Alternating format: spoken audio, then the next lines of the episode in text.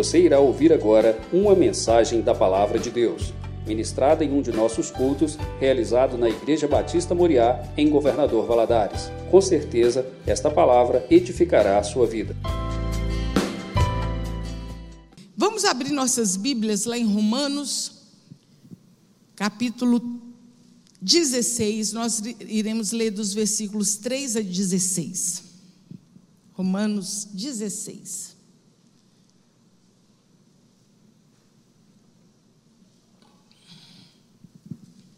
Começa assim. Presta bastante atenção nos nomes que nós iremos ler nessas saudações. É, é, parece assim, ah, são simples saudações que Paulo está fazendo. Mas tem muito, muita, muita história atrás desses nomes.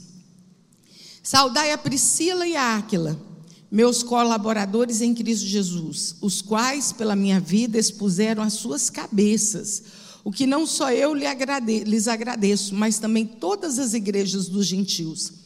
Saudai também a igreja que está em sua casa, saudai a Epeneto, meu amado, e que as primícias e, a, e que as primícias da Ásia em Cristo. Saudai a Maria, que trabalhou muito por nós. Saudai a Andrônico e a Júnias, meus parentes e meus companheiros na prisão, os quais se distinguiram entre os apóstolos e que foram antes de mim Cristo. Saudai a Ampliato, meu amado no Senhor. Saudai a Urbano, nosso cooperador em Cristo, e a Estaquis, meu amado. Saudai a Apeles, aprovado em Cristo. Saudai os da, aos da família de Aristóbulo. Saudai a Herodião, meu parente, saudai-os da família de Narcisos que estão no Senhor, saudai a Trifena e Trifosa, as quais trabalharam no Senhor, saudai a amada Pérside, a qual muito trabalhou no Senhor, saudai a Rufo, eleito no Senhor, e a sua mãe, a sua mãe minha, saudai a Ansícrito, a Flegonte, a Hermas, a Pátrobas, a Hermes e aos irmãos que estão com ele. Saudai a Filólogo e a Júlia, e Nereu e sua irmã, e a Olímpias, e todos os santos que estão com ele. Saudai-vos uns aos outros com ósculo santo, as igrejas de Cristo vos saúdam. Tem os nomes bons aí, né? Para quem quiser colocar nos meninos, nome diferente. tem, tem gente que gosta de nome diferente aqui dá uma boa ideia de nomes diferentes, se você quiser colocar nos meninos. Mas nós vamos ver aqui, nessa história, uma história muito linda. Primeiro, nós, vamos, nós vemos Paulo. Paulo, um dos missionários mais importantes de todos os tempos. Ele trabalhava em equipe, incluindo homens e mulheres. Sozinho, ele não faria a obra como ele fez, mas Deus foi acrescentando pessoas para estarem ali trabalhando ao lado de Paulo. A interação desses membros, entre os membros dessa equipe ministerial e vários serviços prestados pelo reino, esclarece como que foi grande o começo da obra do Senhor. Parecia pequeno, mas a interação, a união, o, o, o comprometimento um pelo outro e pela obra de Deus, nos mostram como que foi importante ali para o crescimento da obra do Senhor. E nós vemos aqui que a, a importância do trabalho feminino, aqui na, na, na apresentação de Paulo. E nós vamos aqui destacar alguns personagens que nós lemos aqui no texto, que de certo modo representam todos os que estão aqui mencionados.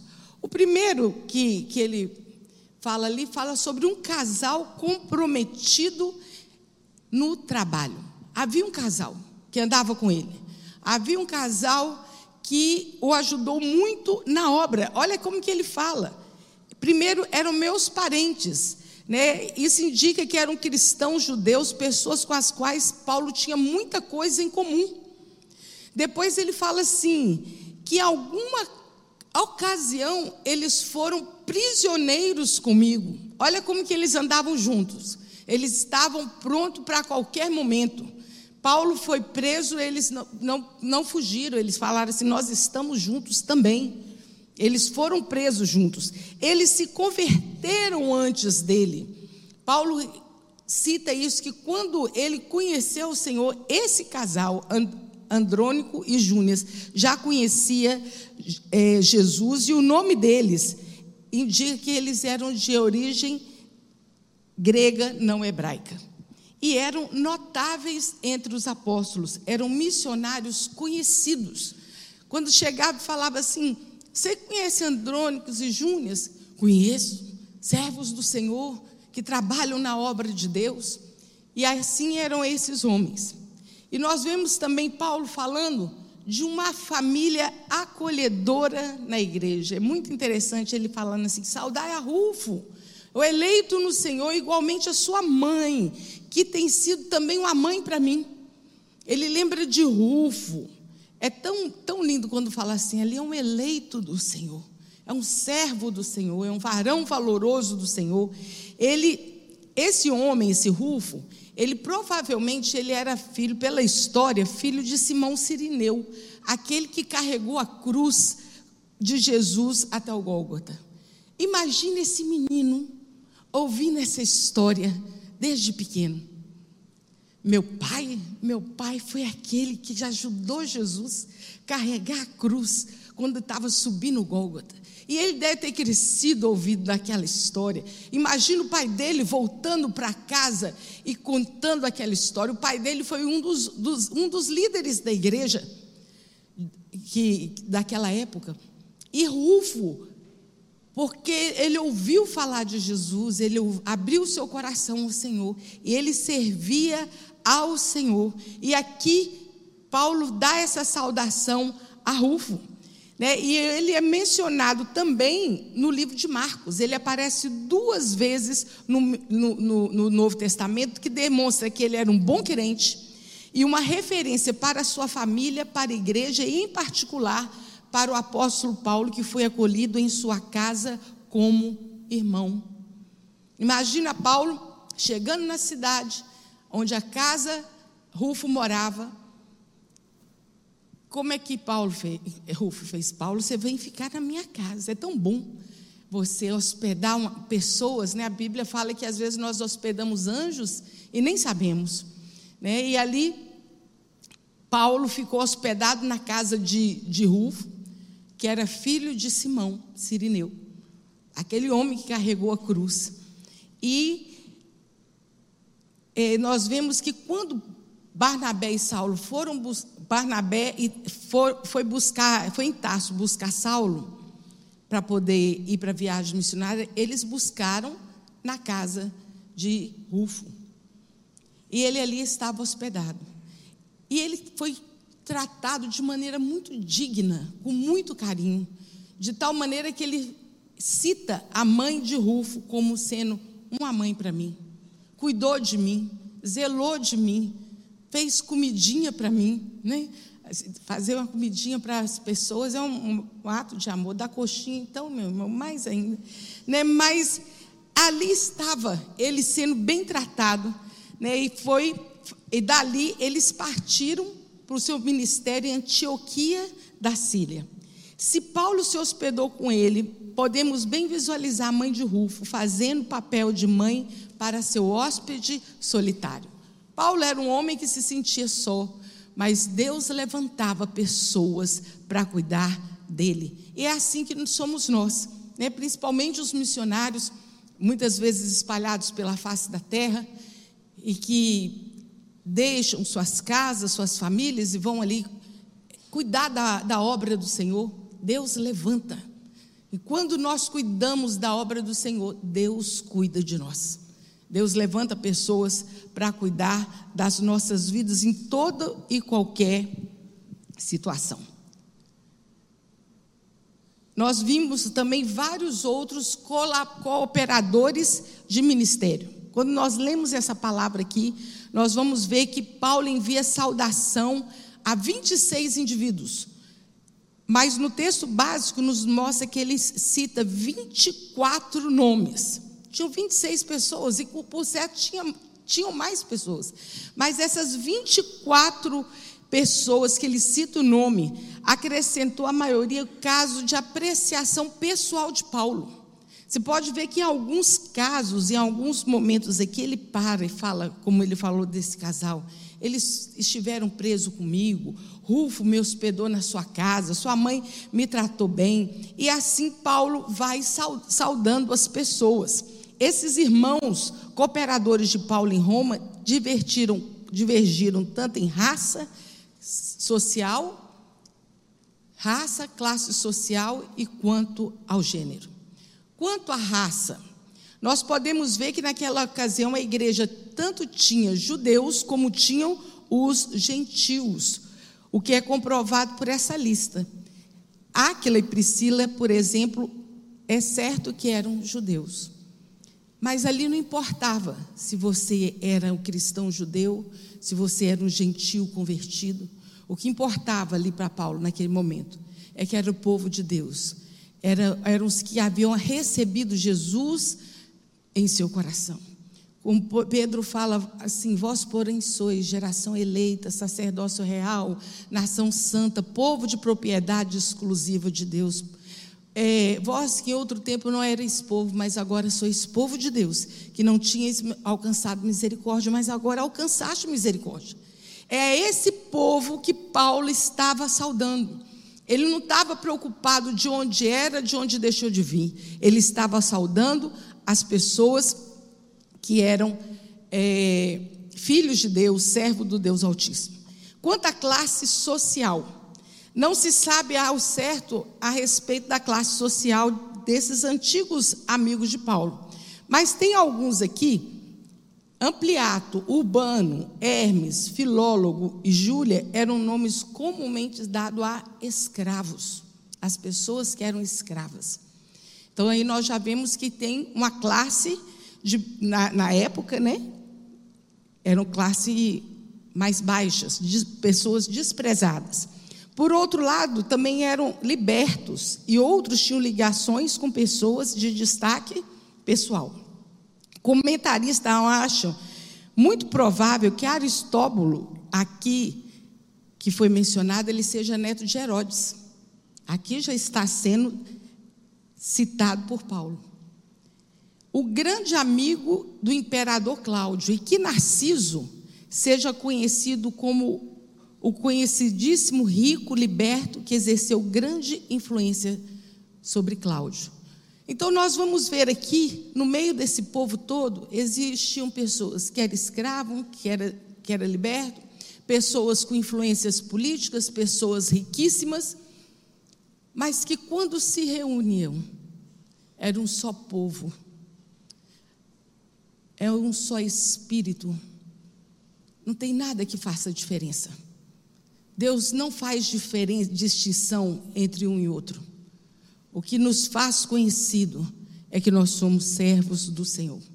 E quanto ao gênero, o aspecto mais interessante esclarecedor da igreja diz respeito ao gênero dos cooperadores de Paulo que dentre das 26 pessoas que nós lemos aqui, estamos estudando hoje, nove eram mulheres. E ele fez questão de citar o nome dessas mulheres: Priscila, Maria, Júnias, Júnias, Trifena e Trifosa, Pérside, mãe de Rufo, Júlia e a irmã de Nereu.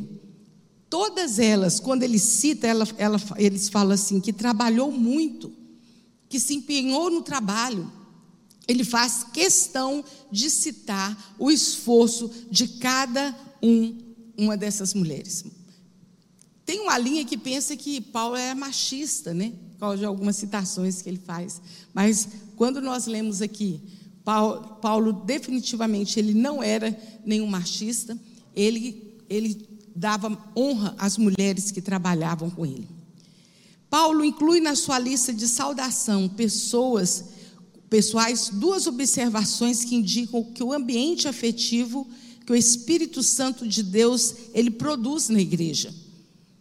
Olha, quando nós entramos, eu, eu gosto muito de dizer assim, quando a gente pode assim mudar de igreja ou estudar em algum outro lugar ou mudar de cidade, nós podemos chegar na igreja e dizer assim: Eu sou serva do Deus Altíssimo. Eu recebi Jesus no meu coração. Automaticamente ali você tem uma família. É a família de Deus. E esse é o Espírito Santo de Deus que produz nas nossas vidas. Você ser identificado como irmão em Cristo Jesus. Aonde quer que você for, o, o, o, e você chegar e se identificar como servo de Deus, no meio do povo de Deus, há esse, o Espírito Santo de Deus, ele produz esse ambiente afetivo. E aqui Paulo fala, termina dizendo assim: saudai-vos uns aos outros com ósculo santo. Aqui era o costume deles na época. Hoje a gente, por causa dessa pandemia, até cumprimentar apertando a mão, tá, ficou um pouco complicado. A gente ficou muito tempo assim, depois começou a dar um soquinho, um cutucãozinho, né? Mas aqui, o modo deles se se cumprimentarem era com o ósculo santo, era mostrando o carinho de um pelo outro. Ósculo santo é a amizade feita através do Senhor Jesus, através do Espírito Santo, e assim a igreja ia crescendo. E nós vemos aí Deus levantando cooperadores na obra do Senhor. Eu gosto muito desse cooperadores, porque nós não trabalhamos para Deus, nós cooperamos com a obra de Deus. Porque a obra, a, a obra é dele, nós somos cooperadores e Deus levanta pessoas. Semana passada nós tivemos aqui a feijoada. Eu creio que os irmãos assistiram o vídeo que depois mostrou, começou mostrando lá da cozinha, o pessoal né, fazendo aquela feijoada deliciosa. Né, depois os irmãos lacrando o marmitex do feijão, lacrando o marmitex do arroz, o outro fechando a farofa, o outro fechando a couve e ensacolando, os outros irmãos descendo, os outros irmãos entregando e as pessoas que compraram recebendo. Todos em uma só, em um só propósito, em abençoar ali a missão vida para que vidas sejam restauradas. Cada um no seu lugar, cada um fazendo o seu trabalho, foi bênção. Você que vendeu o, o, o, o, ticket da marmita, dá para pensar como é que nós podemos ser cooperadores na obra do Senhor? É só dispor, Senhor, eis-me aqui, usa-me a mim, o que eu posso cooperar na obra do Senhor. Vem ser intercessor. Vamos orar, tem quatro reuniões de intercessão aqui na igreja. Orar pela igreja, orar pelo pastor. Os intercessores são colunas da igreja. Nós temos departamento infantil, de adolescentes, de jovens. Tem um departamento de homens, de mulheres, o aconchego. Tem tantas coisas que você pode se dispor a servir ao Senhor. E é assim que a igreja do Senhor, ela vai crescendo e, aí, e o Senhor vai se estabelecendo é, espalhado sobre a terra. Tantos ministérios, tantas coisas diferentes, né? E que Deus tem levantado o seu povo. Vamos cooperar na obra do Senhor. Se você ainda tem gente que fala assim, ah, mas eu não sei para que eu sirvo para servir na obra do Senhor. Se você não sabe, vai orar vai buscar o Senhor. Mas não, não tranque a sua mão, não se. É, não perca a oportunidade de servir a Deus. Sirva ao Senhor. Tem alguma coisa para ser feita? Eu posso cooperar? Eu posso ajudar? Achei graça que no sábado, foi sábado, foi no sábado que a gente estava aqui, estava eu, algumas irmãs. Cheguei em casa, minha mãe falou assim: Minha filha, o que, que você fez tanto hoje lá na igreja? Ah, mãe, nós sacolamos a farofa e a couve. Só, minha filha, você passou lá só o dia. Eu falei, mãe, mas foram 900 sacolinhas de farofa e 900 sacolinhas de couve. Né? Então, assim, dá trabalho. Né? Não fui eu sozinha, tinha uma turma ali fazendo isso. Cada um fazendo um pouquinho, a obra de Deus prospera. E aonde Deus nos coloca, ali Deus faz florescer e a obra dele crescer e o nome do Senhor ser exaltado e crescer, né? A obra de Deus crescer em todo o tempo. parceria na plantação de igreja, a igreja em Filipos. Nós podemos ver como que cresceu essa igreja de Filipos. Para isso, nós vamos lá em Atos, capítulo 16.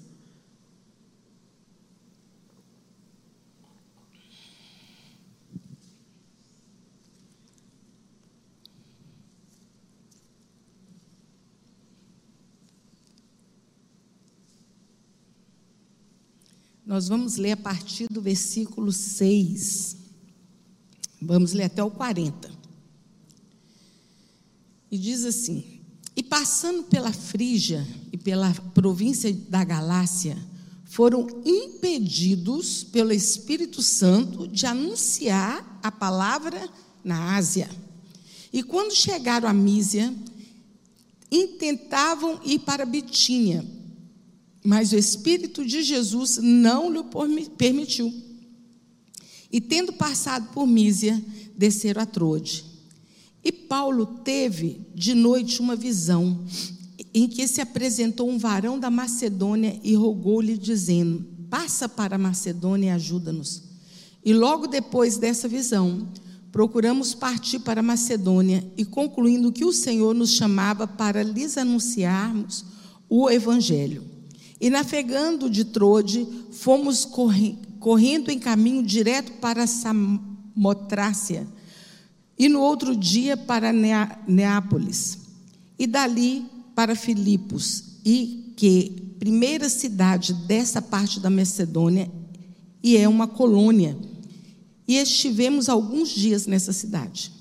E no dia de sábado saímos para as portas, para fora das portas, para a beira do rio, onde julgávamos ter um lugar de oração. E assentando-nos ali, falávamos às mulheres que ali se juntaram. E uma certa mulher, chamada Lídia, vendedora de púrpura da cidade de Tiatira, e que servia a Deus, nos ouvia, e o Senhor lhe abriu o coração para que estivesse atenta ao que Paulo dizia. E depois que foi batizada, ela e a sua casa nos rogou, dizendo: Se haveis julgada que eu seja serva, fiel ao Senhor, entrai em minha casa e ficar ali, e nos constrangeu a isso. E acontecendo que, indo nós à oração, nos saiu ao encontro uma jovem que tinha um espírito de adivinhação, a qual, adivinhando, dava grande lucro aos seus senhores. Esta, seguindo a Paulo e a nós, clamava dizendo: Estes homens que nos anunciam o caminho da salvação são servos do Deus Altíssimo. Isso ela fez por muitos dias. Mas Paulo, perturbado, voltou-se e disse ao Espírito: Em nome de Jesus, te mando que saias dela. E na mesma hora saiu. E vendo seus senhores que a esperança do seu lucro estava perdida, prenderam a Paulo e Silas e os levaram à praça, à presença dos magistrados. E apresentando os magistrados, disseram: Estes homens, sendo judeus, perturbaram a nossa cidade e nos expõem costumes que não nos é lícito receber nem praticar, visto que somos romanos. E a multidão se levantou unida contra eles, e os magistrados, rasgando-lhes os vestidos, açoit mandaram açoitá-los com vara. E, havendo dado muito açoutes, os lançaram à prisão, mandando ao carcereiro que os guardassem com segurança. O qual, tendo recebido tal ordem, os lançou no cárcere interior e lhes segurou os pés no tronco. E perto da meia-noite, Paulo e Silas oravam e cantavam hinos a Deus, e os outros presos os escutavam. E de repente, sobreveio tão grande terremoto que os alicerces do cárcere se moveram, e logo se abriram todas as portas e foram soltas as prisões de todos. E acordando ao carcereiro, e vendo as abertas portas da prisão, tirou a espada e quis matar-se, cuidando que os presos já tinham fugido. Mas Paulo clamou com grande voz, dizendo: Não te faças mal algum, que todos estamos aqui. E pedindo luz, saudou dentro, dentro e todo trêmulo se prostou ante Paulo e Silas. E tirando-o para fora, disse: Senhores, que é necessário que faça para me salvar? E eles disseram: Crê no Senhor Jesus Cristo e será salvo tu e a tua casa. E lhe pregaram a palavra e todos os que estavam na sua casa. E tomando-os ele consigo na mesma hora da noite, lavou-lhes os vergões e logo foi batizado, ele e todos os seus. E levando-os à sua casa, lhes pôs a mesa, e na sua crença em Deus alegrou-se toda a sua casa. E já sendo dia, os magistrados mandaram os quadrilheiros, dizendo: Soltai-os aqueles homens. E o carcereiro anunciou a Paulo essas palavras, dizendo: Os magistrados mandaram que vos soltassem agora, pois saí e inde de paz. Mas Paulo replicou: Açoitaram-nos publicamente e, sem sermos condenados, sendo homens romanos, nos lançaram à prisão e agora, encobertamente, nos lançam fora? Não será assim, mas venham eles mesmos e tirem-nos para fora. E os quadrilheiros foram dizer aos magistrados essas palavras, e eles temeram, ouvindo que eram romanos. E vindo eles, dirigiram-lhes súplicas e, tirando-lhes para fora, pediram que saísse da cidade. E saindo da prisão, entraram em casa de Lídia e, vendo os outros irmãos, os confortaram e depois partiram. Muita coisa aconteceu nesses 40 versículos, 34 versículos. Muita história, muita aprendizagem que a gente pode tirar aqui desse texto.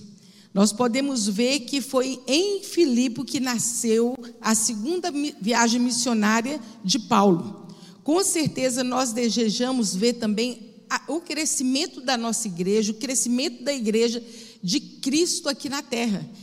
E vamos ver através desse texto aqui como que foi o crescimento da igreja através desse povo aqui que nós lemos e Quais são os modelos que nós precisamos seguir para que a igreja possa crescer?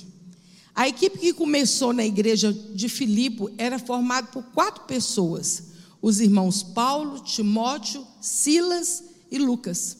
Lucas era médico e foi Lucas que escreveu o livro de Atos.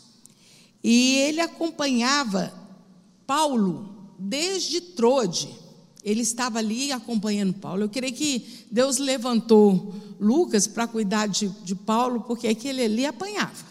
Aquele ali, quando ele fala o que, o que ele sabe, né, o que é servir a Deus, e em todo tempo, em todas essas coisas, sou mais que vencedor em Cristo Jesus, com toda essa aflição, com todas as dores, ele sabia o que era servir a Deus. E Lucas estava ali ao lado de Paulo e acompanhava aquele grupo. E eles deixavam atrás de si práticas e virtudes cristãs a serem imitadas. Aonde eles passaram, aonde eles foram, eles deixaram marcas, eles deixaram impressos ali o, o, caráter de Jesus, a bondade de Jesus, a misericórdia de Jesus, homens misericordiosos e coisas que poderiam e deveriam ser imitadas. E nós vamos ver o, a necessidade, os ingredientes para que uma igreja possa crescer.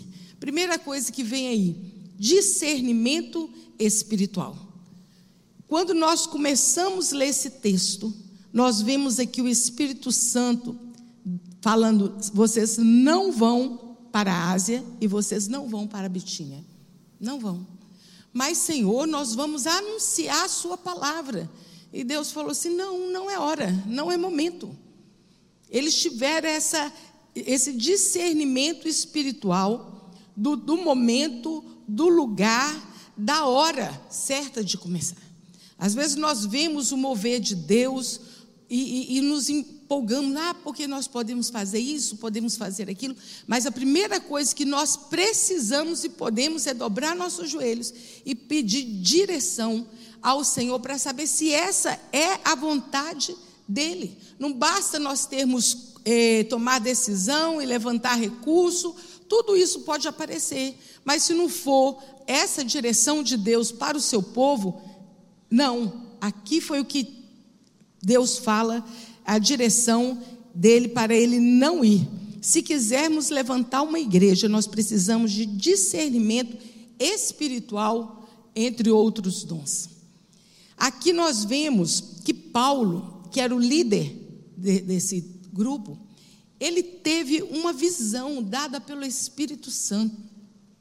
Ele viu, aqui fala que ele teve, teve uma visão que se apresentou um varão da Macedônia.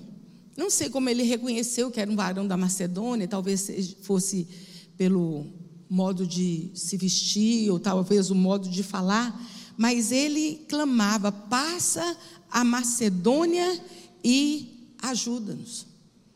Paulo teve essa visão, Paulo teve essa revelação. E ele vai e fala com seus companheiros: olha, eu tive essa visão, eu tive essa revelação, eu tive essa orientação. O que, que, o, que, que os outros homens fizeram? Certo, Paulo? Então nós vamos.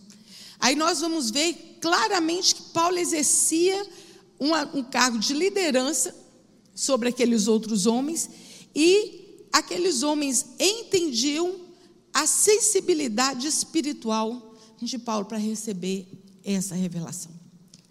Por isso, quando nós falamos, muitas vezes, sobre a necessidade de orar pela igreja, orar pelos líderes da igreja, orar pelo pastor, o nosso pastor, que é o anjo dessa igreja. Tem coisa que Deus vai revelar a ele, nosso pastor Rimac, que é o líder dessa igreja, que não vai revelar a nós. Mas quando Deus falar o coração dele, que ele traz para, para nós, o Espírito Santo de Deus testifica. Por isso que nós precisamos nós temos as nossas reuniões de oração, temos. Sempre que se orar, ore por sua igreja. Ore pela liderança da igreja. Ore para que Deus fortaleça, para que o Espírito Santo de Deus nunca cesse de dar o discernimento, de dar revelação que vem do alto, de dar livramento também, de fortalecer, de dar saúde. Ore, ore, porque nós precisamos de, de líderes fortes, líderes ligados no trono do Senhor, mas é preciso que a igreja ore. E é preciso também que ore pela igreja, para que quando ouvir a orientação vindo do céu, que faça como esses homens aqui, que tenham também o discernimento espiritual. Nós vemos aqui que resultou uma decisão unânime do grupo de começar uma igreja por ali. E é, é muito interessante que aqui fala que quando eles, eles passaram de, de navio, depois eles foram correndo. Eu achei muito interessante essa. É, aqui, ó, em versículo 11: E navegando de Trode, fomos correndo em caminho direto para Samotrácia. Eles foram correndo, eles tinham pressa. Olha que ele, naquela visão ele viu um homem que falava assim: nos ajuda ajuda-nos.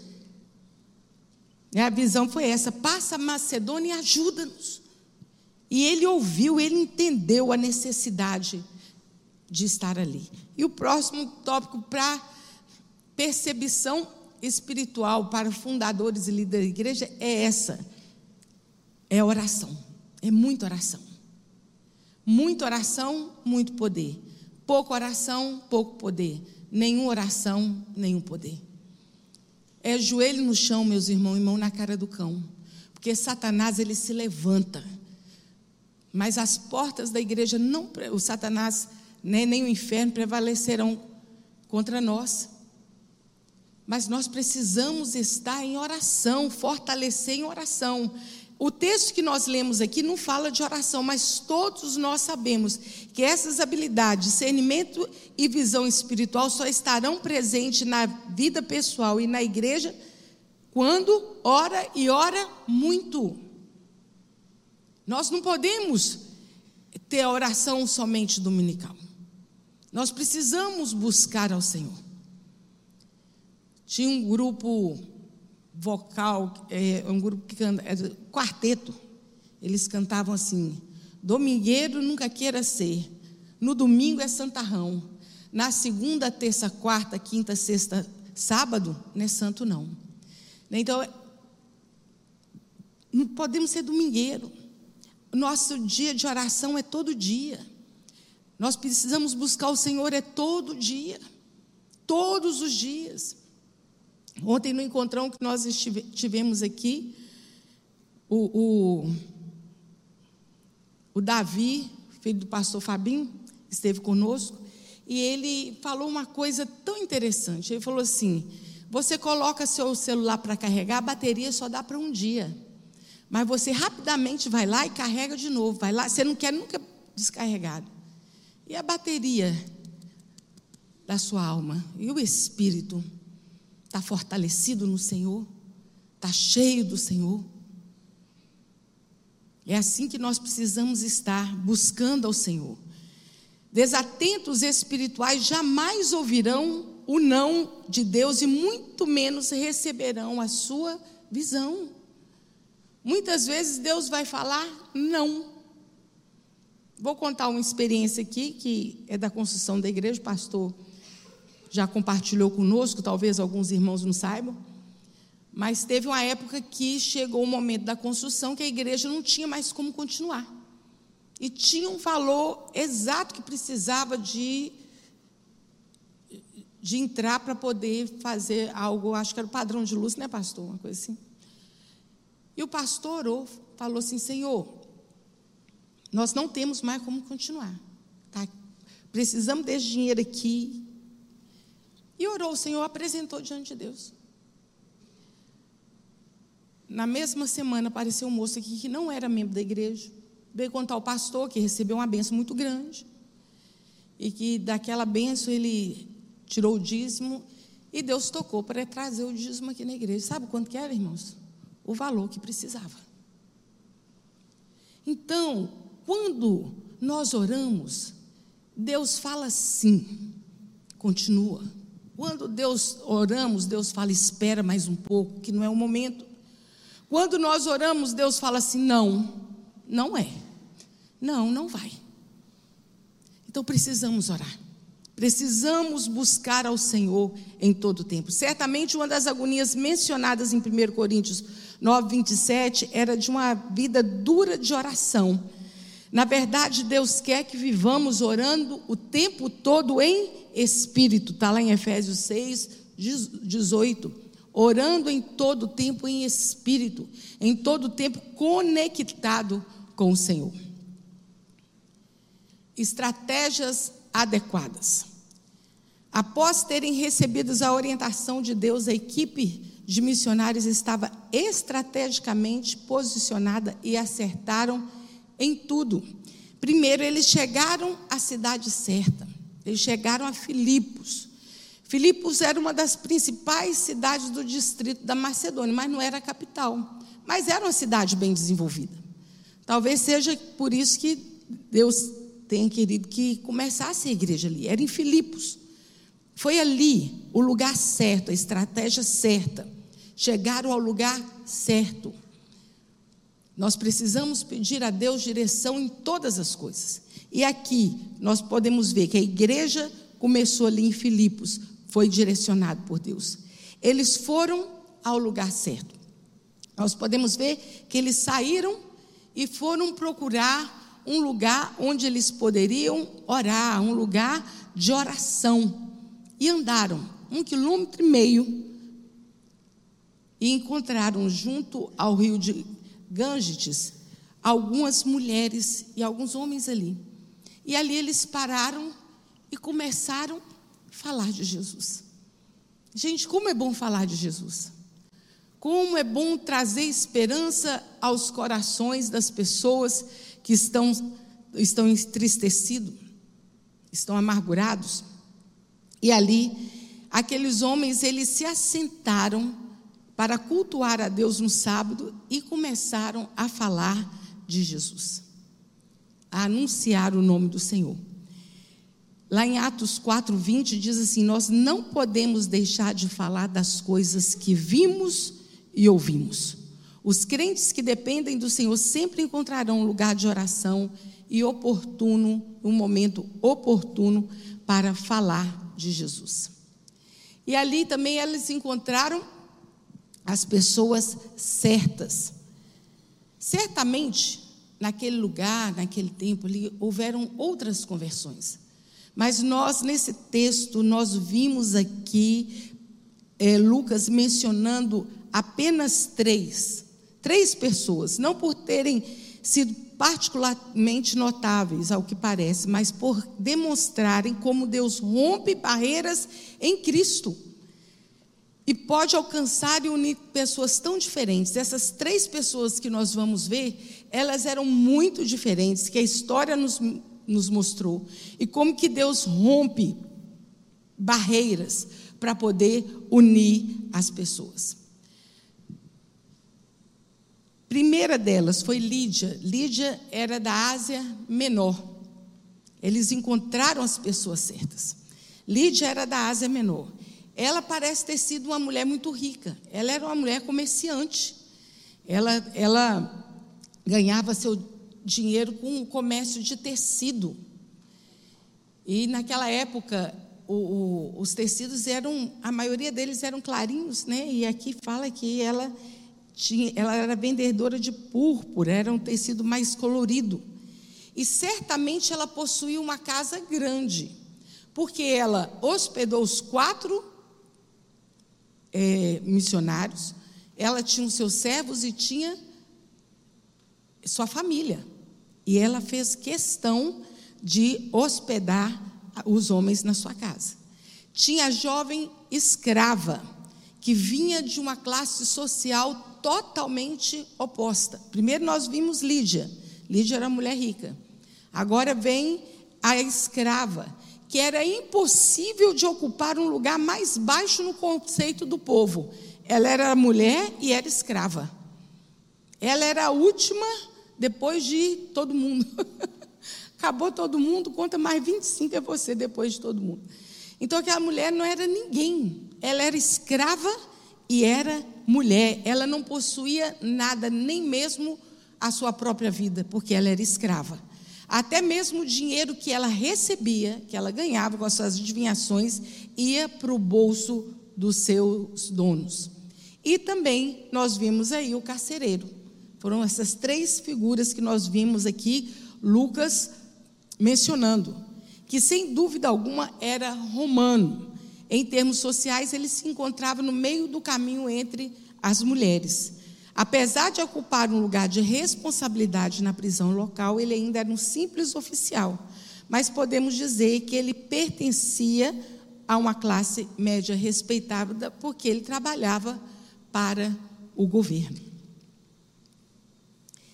Apesar das diferenças, todos os três, a Lídia, a escrava e este homem, todos três, eles foram membros fundadores da igreja de Filipos. Olha que coisa linda. Uma mulher que era rica, que era dona do seu próprio comércio, a outra que era escrava e a o outro que era um oficial do governo. Eles foram os membros fundadores da igreja de Filipos, recebido em igual condição, sem distinção nenhuma. É isso que, que, que o Senhor faz conosco, Ele nos nivela. Nós somos povo do Senhor, nós somos nação santa, povo escolhido, irmãos de Jesus, coerdeiros com Ele. Deus estabeleceu as coisas dessa forma. Ele criou a unidade da igreja e nos convida para preservá-la. Efésios 4:3 diz assim: procurando guardar a unidade do espírito pelo vínculo da paz, você e eu precisamos nos esforçar para isso para o vínculo da igreja, para a união da igreja. E por fim, nós vemos aí as expectativas confirmadas. O plano de Deus é que todos os crentes, inclusive pastores e líderes, todos nós, façam discípulos de Jesus. Em Mateus 28, 18 a 20, diz assim: E chegando-se Jesus, falou-lhes, dizendo: É-me dado todo o poder no céu e na terra. Portanto, ide, ensinai todas as nações, batizando-as em nome do Pai, do Filho e do Espírito Santo, e ensinando-as a guardar todas as coisas que vos tenho mandado. Eis que estou convosco todos os dias até a consumação do século. Meus irmãos, a semente, que é a palavra de Deus, ela tem que ser lançada. A palavra de Deus ela tem que ser anunciada a tempo e a fora de tempo. Nós precisamos lançar a semente. É como o semeador, ele saiu a semear. Ele saiu a jogar a semente. Ele encontrou quatro tipos de terreno, né? O terreno rochoso, o espinhoso, o, o, o que, que ficou tão, tão na superfície que Satanás veio logo roubou e encontrou o coração terra boa, aquele que a semente entrou e frutificou. Paulo fala assim: olha, nós semeamos, o outro rega é o Espírito Santo de Deus que dá o crescimento. Nós precisamos semear a palavra, nós precisamos falar de Jesus.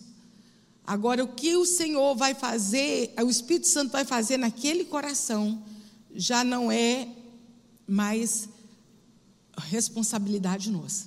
A nossa responsabilidade é anunciar, é levar a semente, é anunciar Jesus. Lídia abriu seu coração para entender a palavra de Deus. Lídia, ela, eu creio que na hora que Paulo chegou e começou a falar de Jesus, aquela mulher ficou ali interessada naquilo que estava sendo falado.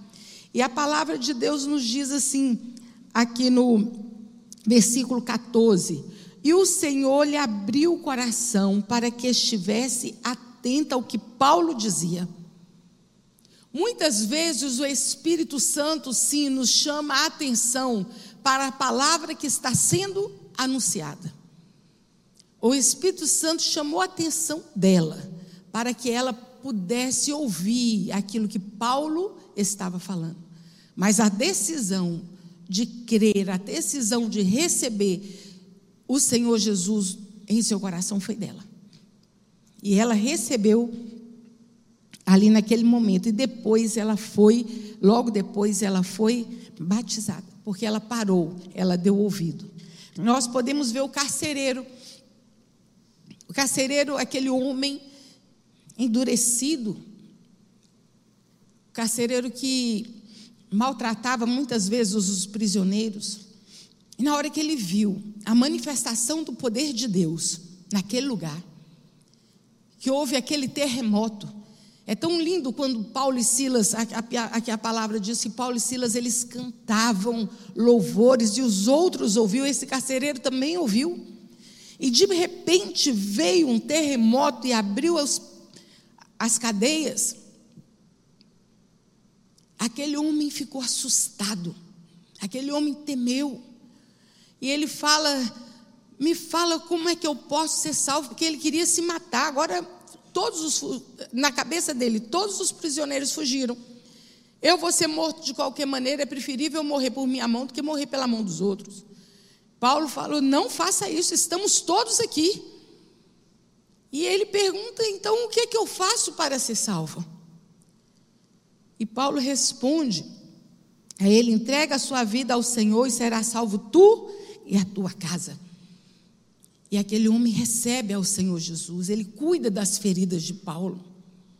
É muito lindo nós vermos isso, como que, que, a, que a pessoa foi transformada.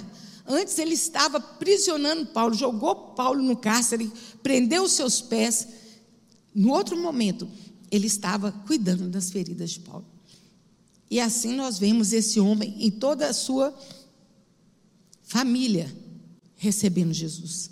Deus não faz acepção de, de pessoas. A palavra de Deus não volta vazia. A conversão é um milagre que só Deus pode operar. Mas nós precisamos anunciar a palavra de Deus. E aí nós vemos a questão da perseguição. Esses homens estavam ali, levando a palavra do Senhor, e é muito interessante a gente ver quantas vezes Paulo fala sobre que nós enfrentaremos perseguição, tribulação, angústia, dor, né? e ele termina esse versículo falando que nada vai nos separar do amor de Deus, nada. Em Atos 1,8 nós podemos ver que está registrado, mas recebereis poder ao descer sobre vós o Espírito Santo. E sereis minhas testemunhas, tanto em Jerusalém como em toda a Judéia e Samaria e até os confins da terra. Nós seremos muitas vezes perseguidos, maltratados, rejeitados pelos, pelo fato de sermos testemunhas de Jesus. Aonde nós chegamos, nós somos testemunhas do Senhor, porque nós confessamos o seu nome, nós cremos no seu sacrifício vivo. A jovem foi perseguida pelos seus senhores devido ao prejuízo financeiro que eles tiveram, porque ela era escrava, ela tinha o, o dom de revelação, aquela coisa toda, era um espírito maligno, e ela ficou liberta daquele espírito, parou de dar lucro aos seus senhores e ela foi perseguida por eles. Paulo e Silas foram perseguidos, tiveram as vestes rasgadas, foram açoitados, publicamente presos e foram presos com seus pés nos troncos, porque eles anunciavam a palavra do Senhor. Mas Deus, ele, ele opera todas, todas as coisas que operam para o bem daqueles que amam a Deus. Naquele momento que eles estavam louvando ao Senhor, eles alcançaram os demais companheiros de prisão e houve a salvação daquele carcereiro.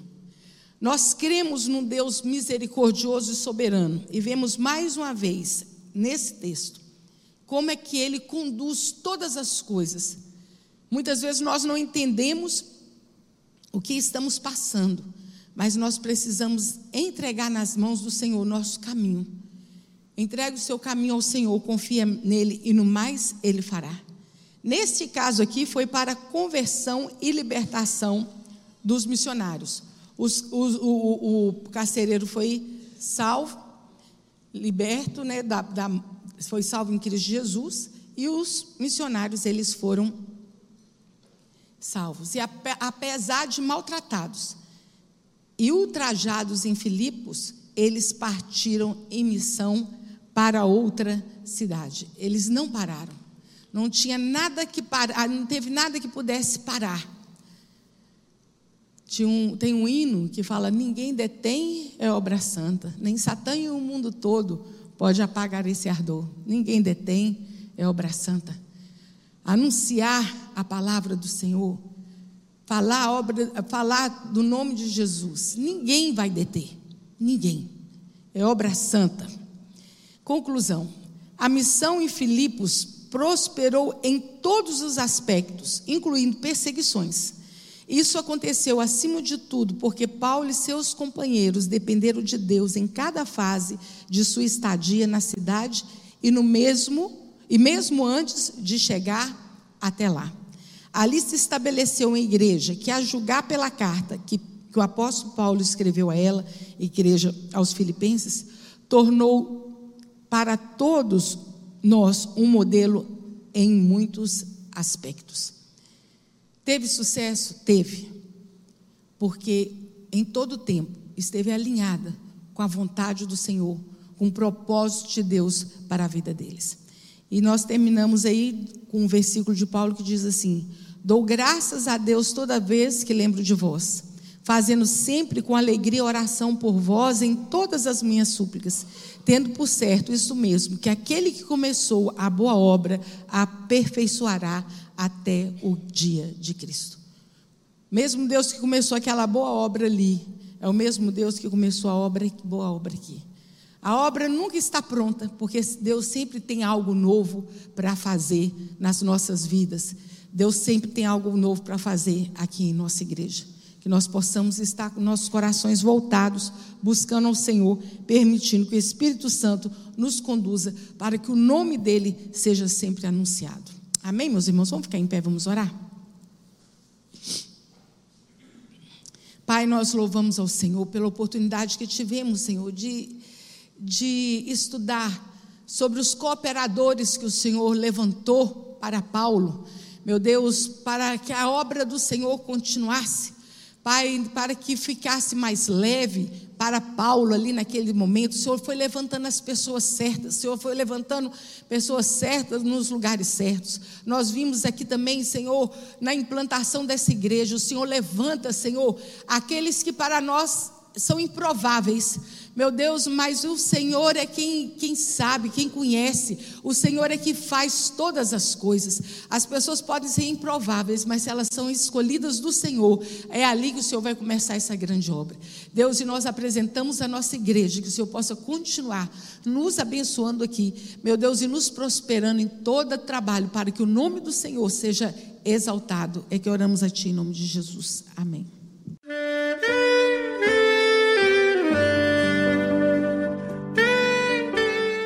Querido amigo, Deus se interessa por você. Ele conhece as circunstâncias atuais da sua vida. Não hesite em buscá-lo. Em Jeremias 33, versículo 3, ele nos diz: Clama a mim e responder-te-ei, e anunciar-te-ei coisas grandes e ocultas que não sabes. Esperamos que a mensagem ouvida tenha falado ao seu coração e que você e sua família sejam abençoados pelo Senhor Jesus.